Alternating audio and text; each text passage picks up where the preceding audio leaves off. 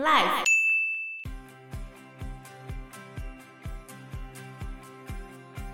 西藏的救援队也到了一号营地，可是没有看到东西。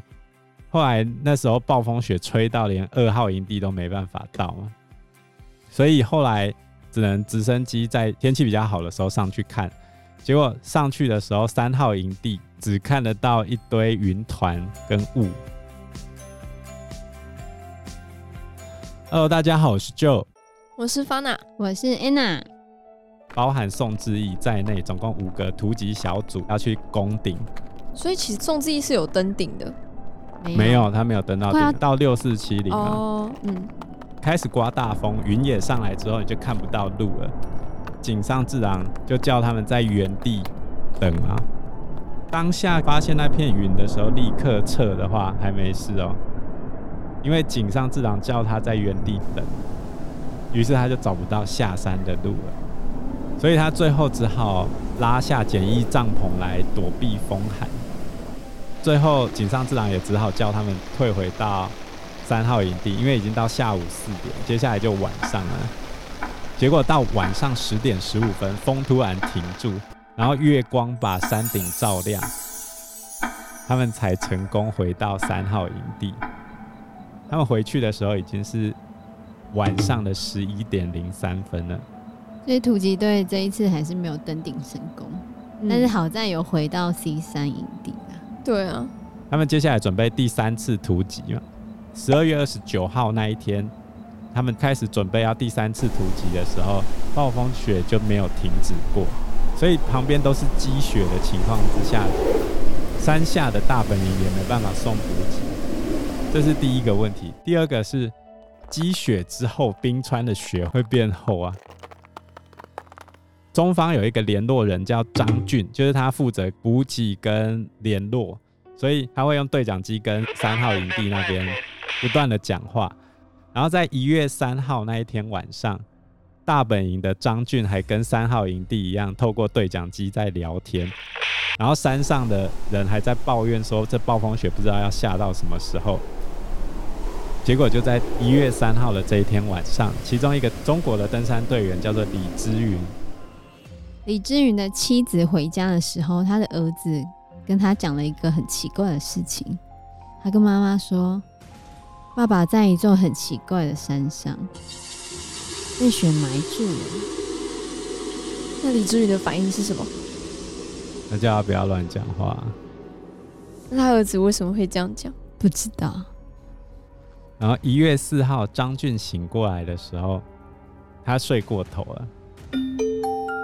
因为他平常早上都会被对讲机对面的声音吵起来，结果这一天对讲机竟然没有响起来，早上七点半没有回应，旁边的同事还跟他讲说，也许是他们太累，不要吵他们。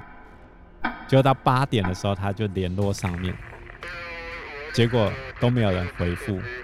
后来大本营这边就开始不断的联络上面的人，然后就知道。应该出事了，对吧？后来大本营就立刻求援嘛，在四天之后，救援小组才终于赶过来。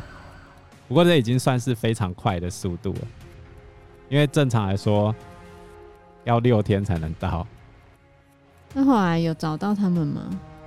后来连直升机都来啊，可是因为能见度太低的关系，所以没办法飞上去。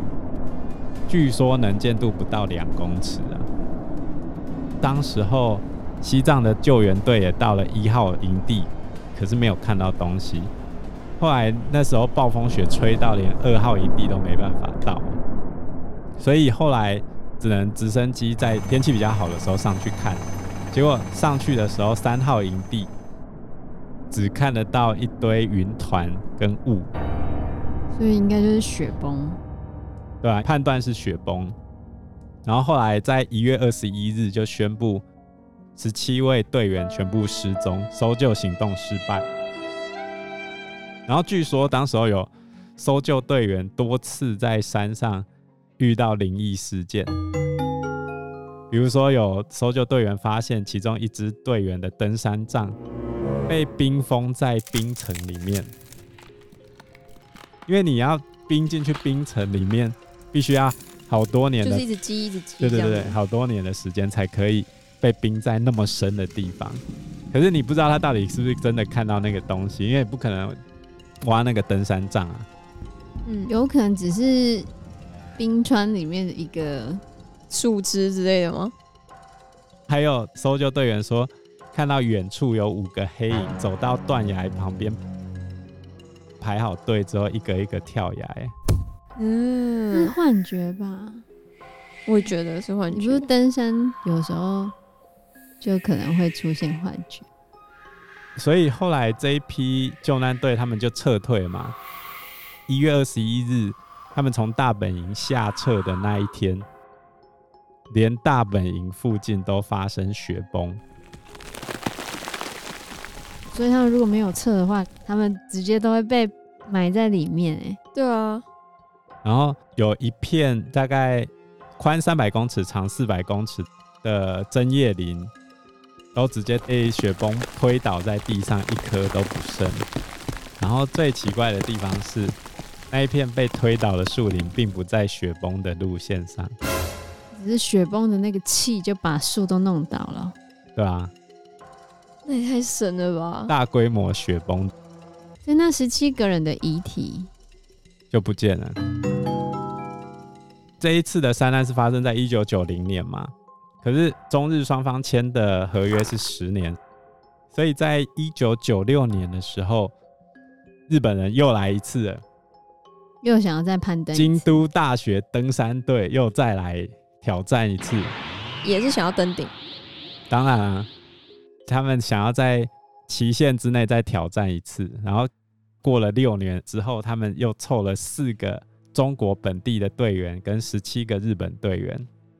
然后他们来了之后嘞，当地藏民又再次阻挡他们，在上山的桥那边组成人墙。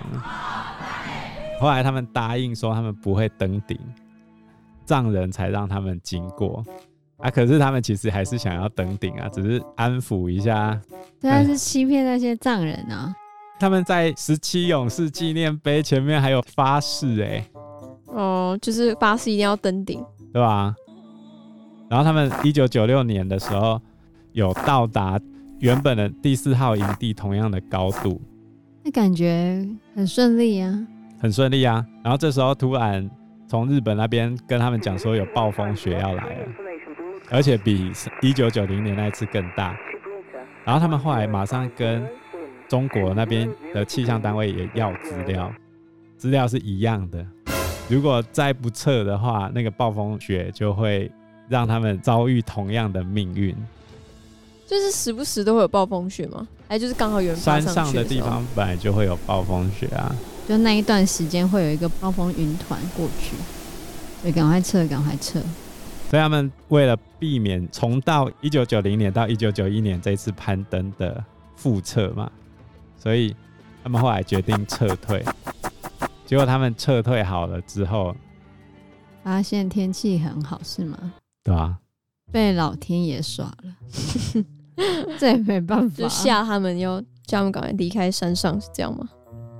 有可能，可是气象本来就瞬息万变，所以有可能突然出现一个暴风雪，但是过没多久之后又马上消失。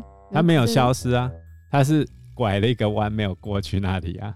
就像你每次讲说有台风要来，然后后来莫名的又不来了。哦，那你能说是老天爷在惩罚我们不给我们水吗？